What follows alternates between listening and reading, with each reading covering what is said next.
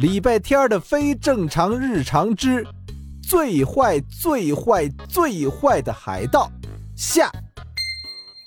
礼拜天家起火了，滚滚浓烟从厨房的窗户里飘了出来。礼拜天不顾外公的阻拦，跑回了家。黑烟弥漫的厨房里，韩梅梅和李小鸡正捂着口鼻咳嗽不止，因为烟雾太大，他们看不清方向，跑不出来。老妈，小七，礼拜天冲进去，一手一个把什么都看不见的两人拽了出来。这时外公赶到了。他快速拿出储藏柜里的灭火器，拉出喷管，对准浓烟冒起的地方，左右扫射。很快，黑烟没了，厨房里变成了一片狼藉。还是得让消防员来检查一下。哎，我去打电话。果然，不，不该让老妈进厨房的。我我发现的时候，就已经烧起来了。我我我想给你们炖个雪梨汤，可是可是我把锅烧干了。呃，对不起啊，小天，妈妈不该把你们赶出去。礼拜天用自己的衣袖擦了擦妈妈被烟熏的脏兮兮的脸，认真的握住了妈妈的手。老妈。尽管海盗很粗鲁，不懂用餐礼仪，喜欢绑架，还有很多奇怪的规矩，但是老妈，我还是想当海盗。你能允许我当海盗吗？我会变成一个强大的海盗的。小天，你那么生气，是因为爸爸吗？韩梅梅正要说什么，却再次剧烈的咳起来。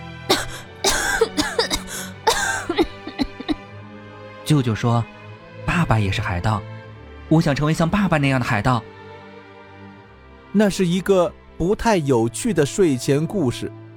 在礼拜天很小的时候，他趴在舅舅的肚皮上，舅舅拍着他的背，说了这样一个故事：有一种居住在城市的海盗，吃饭时要抢时间，根本顾不上餐桌规矩；开车驶过城市时要抢道路，拉着喇叭大声让所有车辆给他们让道。